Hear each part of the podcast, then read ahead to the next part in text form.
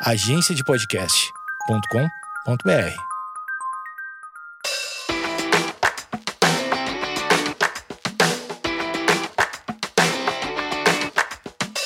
Olá pessoal, meu nome é Amanda Costa, sou otorrinolaringologista e esse é o meu podcast Nariz, Ouvido, Garganta e Algo a Mais. Esse é o 21 primeiro episódio, uau! Hoje eu escolhi falar sobre um tema que está muito presente na minha vida, que é gestação. Resolvi fazer aqui um kit de sobrevivência de uma gestante, ou melhor, de uma recém-gestante como eu.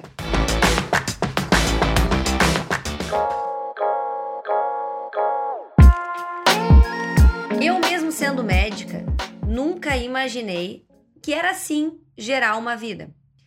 Eu sabia, eu acreditava que existiam muitas mudanças físicas, mas eu nunca parei para pensar, ou eu nunca tive essa sensibilidade de observar como nós temos mudanças emocionais e sociais. Por isso que eu resolvi vir aqui e contar para vocês um pouquinho sobre o que, que eu acho que é essencial nesse período e o que está me ajudando a passar por essa fase de gestação com mais tranquilidade. O dia que eu disse que eu estava grávida, eu já recebi muitas orientações, conselhos, regras, leis de muitas pessoas, algumas que eu nem conhecia direito. Aí eu comecei a observar que essa história de engravidar mexe muito com as pessoas. Mexe com as experiências passadas que elas já tiveram durante as suas gestações, mexe com as histórias que elas conhecem e mexe com histórias familiares que elas carregam. E isso faz com que as pessoas se identifiquem muito contigo. E muitas vezes, na ânsia de te ajudar, elas apenas aumentam a tua ansiedade, te geram dúvidas e não conseguem te entregar algo bom para te seguir e para te ter nesse período. Vamos lá ao nosso kit de sobrevivência de hoje, especial gestantes, porque eu tô nessa fase. Eu vou começar com a número um que eu ouvi da minha obstetra. E eu achei isso tão lindo, tão lindo, isso, isso me tocou bastante, que é abrace a transformação. Como eu já contei para vocês, no primeiro mês eu perdi todas as roupas. Primeiro mês eu só dormia, eu sou uma pequena dormidora, eu durmo cerca de 5 horas, hoje em dia eu durmo 10 horas, mas no primeiro mês, pessoal, eu dormia 14 horas. Eu tive o que a gente chama de hipersonolência. E aquelas transformações diárias e tudo que estava vindo me deixavam muito ansiosas, porque eu tentei, num primeiro momento, coordenar aquelas transformações, prever, fazer algo que pudesse me ajudar dentro disso. E na verdade, o que a gente tem que fazer, na minha opinião, é abraçar com carinho, com amor essas coisas que vão acontecendo durante a gestação. A questão do peso, as mudanças na pele, a questão do cabelo, as unhas um pouco mais fracas e principalmente a questão do nosso ânimo, o cansaço, a sensação de fadiga mais fácil, né? Menos resistência física, eu senti bastante isso. Então, no primeiro momento, eu não estava entendendo o que estava acontecendo. A gente tem que abraçar essas transformações, porque a gente está gerando uma vida. E para gerar uma vida não é barbadinha. O nosso corpo ele se vira do avesso para ter energia suficiente para ti e para mais uma vida. E muitas vezes, no meu caso, eu fiquei com menos energia para mim, mas eu tenho certeza que a Laurinha recebeu mais energia. Então eu acabei melhorando encarando melhor a gestação quando eu abracei todas essas transformações que estavam acontecendo. O segundo ponto eu acho fundamental, que é ter um médico para chamar de seu, confiável, para esclarecer as suas dúvidas. Eu, no primeiro momento, eu tinha um médico e eu troquei, porque eu achei que, que a minha segunda médica se enquadrava melhor no perfil que eu tinha me tornado de gestante. Porque, pessoal, a gente não sabe que tipo de gestante a gente vai ser. Eu achava que eu ia ser uma gestante objetiva, rápida, sem muitas dúvidas. E não foi assim. Eu sou uma gestante cheia de dúvidas. Eu sou uma gestante que vive lendo alguma coisa. Sou uma gestante que quero fazer o melhor pré-natal, que me esforço para tentar entrar em todas as assim as linhas da gestação.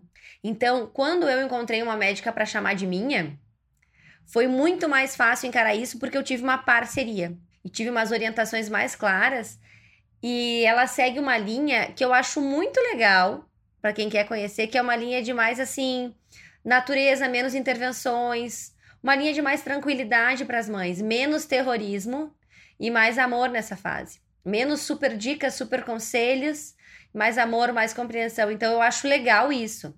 E não tenham vergonha de mudar. Gente, a gente precisa mudar quando a gente não, não se enquadra mais naquele perfil. Então, se vocês acharem que estão com um médico que não é exatamente o que vocês imaginaram, mudem, peçam uma segunda opinião, isso não é problema nenhum, tá? O terceiro ponto sobre o kit de sobrevivência é para a gente entender e saber os nossos limites físicos e emocionais. Vou contar o que, que eu fiz. Os primeiros meses ali, primeiro mês, na verdade, eu, eu me sentia muito cansada e eu tinha muita fome. Só que eu demorei para entender que o meu mal era fome. Eu me sentia assim, taquicárdia, com o coração acelerado, gelada, uh, cansada, com bastante sono durante o dia. E eu não estava entendendo, eu demorei para entender que os meus limites tinham mudado. Porque é muito rápido essa mudança. Isso melhorou a partir do, do, terceiro mês, né? Isso melhorou bastante. Mas saber os nossos limites daquele dia. Qual é o limite que eu tenho hoje? Será que hoje eu tô cheia de energia? Ou será que hoje eu tô mais quietinha, quero ficar mais na minha? E a gente tem que respeitar isso. Eu me cobrava muito a questão da atividade física. Eu sempre fiz atividade física, eu me cobrava muito. Eu tenho que fazer atividade física todos os dias agora que eu tô gestante. Tiveram dias que eu não consegui fazer, porque eu não tinha energia, porque eu tava com muita náusea, não tava me sentindo bem. Então a gente também tem que entender que a gente tem novos limites e compreender e conhecer isso melhor e tá tudo bem. O quarto ponto é chamar a rede de apoio. Também isso eu achei que não era tão importante, mas isso é fundamental. Sabe, mãe, pai, irmão, companheiro, engajar essas pessoas. Sabe aquela tia, aquela tia que demanda bastante energia, né? Essa tia é uma pessoa ótima para te acompanhar durante a gestação. Vai te dar amor, vai te dar experiência, vai te dar carinho. Tu não vai te sentir tão sozinha durante esse período. Porque é importante tu ter alguém com mais experiência do que tu e que tenha muito amor para te dar. E a família é um lugar de muito amor. Então, tá me ajudando bastante. E eu acho que foi fundamental para ter esse período mais tranquilo a minha rede de apoio. Seja o teu pai, seja o teu irmão. Ai, Amanda, eu não tenho um parceiro, não tenho um companheiro. Não tem problema, vamos conversar com os amigos. Esse ponto do, do companheiro, assim, é, eu vou dizer, é fundamental para mim, tá? Meu marido, ele me ajuda pra caramba e ele participa bastante da gestação. E sem ele, com certeza eu não ia ter essa tranquilidade que eu tenho. É muito bom se sentir acolhida por um parceiro. Mas isso é algo que nem sempre todas as mulheres têm. Então, se a gente não consegue ter isso, a gente tem que suprir com outras pessoas e nada melhor do que a nossa família para fazer isso, tá? O quinto ponto é a gente se organizar com antecedência, tá? Como é que eu faço na minha vida? Trabalho pra caramba, eu tenho uma jornada aí de 12 horas de trabalho pelo menos. Então eu procuro deixar tudo marcado, os meus exames do pré-natal, as minhas consultas com a minha médica, algumas compras que eu tenho que fazer, o uso da medicação. Agora estou começando a organizar algumas coisas de, de compras de enxoval. Então, tudo com antecedência e nada feito de última hora. Tudo que é de última hora na minha agenda hoje em dia não funciona bem, tá? Então, isso me acalmou, isso me deu uma certa segurança, porque a gente faz muitos exames e muitas consultas nesse período. E além disso, tu precisa comprar. Eu não, não comprei muitas roupas inicialmente, mas de vez em quando eu tenho que comprar algum item, porque simplesmente ele não cabe mais em mim. Ou porque eu tô com vontade, ou porque me faria bem algum outro item, porque eu sinto necessidade. Pessoal, eu perdi todos os meus sutiãs. Vocês têm noção disso? Não entrava mais nenhum sutiã em mim. Então, é essas pequenas, esses pequenos dilemas que às vezes nos incomodam durante o dia que a gente pode resolver de uma maneira mais simples, adquirindo alguns produtos em alguns momentos. Não é ser consumista, mas em alguns momentos vai precisar comprar uma coisa ou outra a mais para essa nova fase. O sexto ponto que tem me ajudado bastante é ler livros. E agora eu vou falar em especial para as médicas, que eu sei que tem várias médicas que me escutam. Pessoal, ler livro não é ler livro de rotinas de gineco e obstetrícia, tá? É ler livros para mães, para gestantes. Esses livros são para nós agora, tá? Tu não vai ser obstetra do teu filho. Então é importante, esse, às vezes tem um conteúdo legal na internet também, e saber que cada caso é um caso. Eu, por exemplo, eu tive muitas cólicas na, no primeiro mês, no segundo mês também eu tinha muitas cólicas. E todo mundo que eu falava, ninguém tinha cólica. Eu pensava, meu Deus, eu sou um ET, não sou desse planeta. E estudando mais, conversando com a minha obstetra, lendo alguns livros, eu vi que muitas mulheres têm esses sintomas de cólica, de desconforto, de taquicardia, de sudorese. Então, é importante sim, mas a gente tem que saber que a gente é única. Nós somos únicas, cada gestante é única. O sétimo ponto desse kit de sobrevivência, eu acho que ele é o mais importante. Ignorar comentários ofensivos. Não entrar nessa vibração de críticas, cobranças e culpa. Vou contar para vocês o que aconteceu comigo. Quando eu revelei a gestação, eu já comecei a receber críticas, que eu trabalhava demais, que eu viajava muito, que eu ia muito para congresso, que onde é que já se viu, que agora era uma hora de eu não fazer nada. Então, assim, uh, eu ignoro todos os comentários ofensivos, eu não respondo, não levo adiante, não gasto minha energia, não foco e eu esqueço dele. Eu esqueço, ele não participa da minha vida, tá? Eu vejo que algumas gestantes brigam, discutem, vão atrás e aquela pessoa morreu para mim. Tá? Ela não, ela não, ela não faz parte desse momento lindo que é a gestação. E se porventura alguém te falar algum comentário ofensivo, como eu recebi um comentário, ai, tu tá muito magrinha, eu recebi, tá muito magrinha, nem parece que tá grávida. Eu, ai meu Deus, será que eu tô magrinha? Será que eu não tô ganhando peso? No outro dia, uma outra pessoa, tu tá muito gordinha, já ganhou muito peso. Essa barriga parece de seis meses. Então, assim, ó, as pessoas elas não têm o que falar, elas não sabem o que falar para uma gestante. E elas colocam o que elas estão sentindo, elas, naquele momento em ti. Então, distância de pessoas negativas, distância de pessoas muito críticas, culpadoras, que já começam a lançar culpa em cima da mãe, isso não é para nós. O oitavo ponto nos ajuda no, nesse ponto anterior. A gente tem que ser generosa.